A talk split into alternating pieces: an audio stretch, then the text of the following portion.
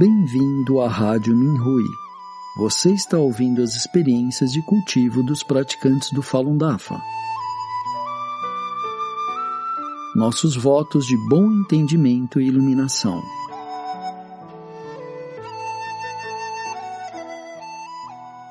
No programa de hoje, apresentaremos uma experiência de cultivo da categoria Iniciando o Cultivo, intitulada Aprendendo o Falun Dafa na Prisão, escrita por uma praticante do Falun Gong na China.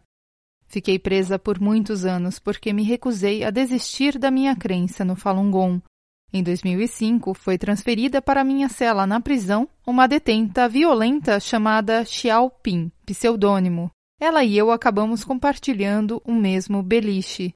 Uma guarda chamada Wan Lin, pseudônimo, que conhecia a verdade sobre o Falun Gong, apontando para mim, disse para ela: Você deveria aprender com ela. Ela pode ensinar a você como ser uma boa pessoa. Imediatamente pensei: Xiaoping deve ter uma relação predestinada comigo. Xiaoping tinha um temperamento explosivo e maneiras rudes, e por isso ninguém gostava dela. Ela também falava alto e chorava sempre que enfrentava circunstâncias difíceis. Eu realmente me perguntei se ela conseguiria aprender o Falun Gong. Às vezes eu falava com ela sobre a prática, porém ela ficava muito inquieta e achava difícil ouvir.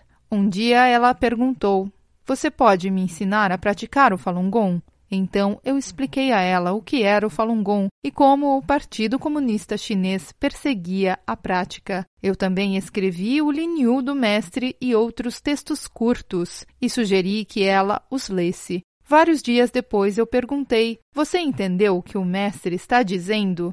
Ela respondeu: Sim, entendi. Então eu lhe disse para me contar o que ela havia entendido. Quando ela me contou, percebi que tinha uma boa qualidade de iluminação. Então disse a ela que o Mestre pedia aos seus discípulos que fossem bons e que cultivassem suas mentes e seus corações. Ela ouviu cuidadosamente.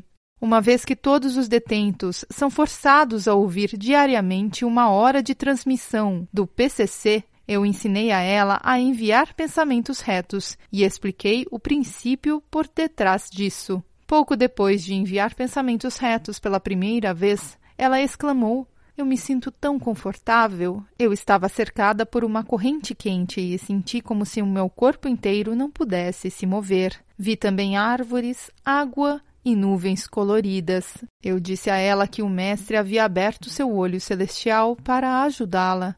A partir desse dia, enviávamos pensamentos retos sempre que ouvíamos a transmissão. Quando enfrentava problemas, Xiaoping sempre dizia: Oh, isso é para me ajudar a eliminar a minha impaciência. Embora ela tenha cultivado muito rápido e sempre desejasse ajudar os outros, raramente era reconhecida. Ela me disse: Tudo isso me ajuda a apagar o meu karma.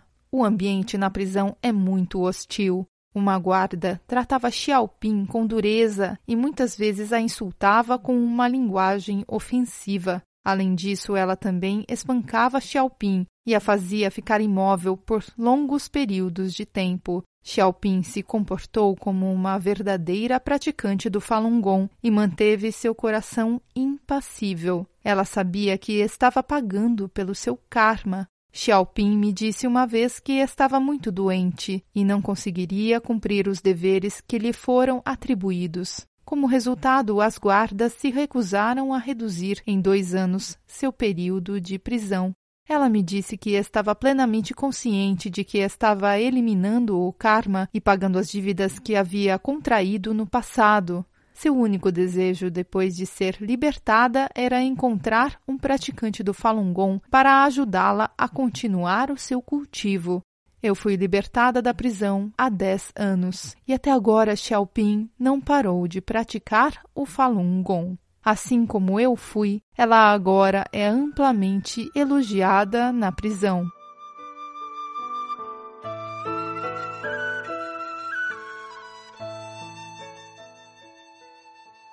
Obrigado por ouvir a Rádio Minhui.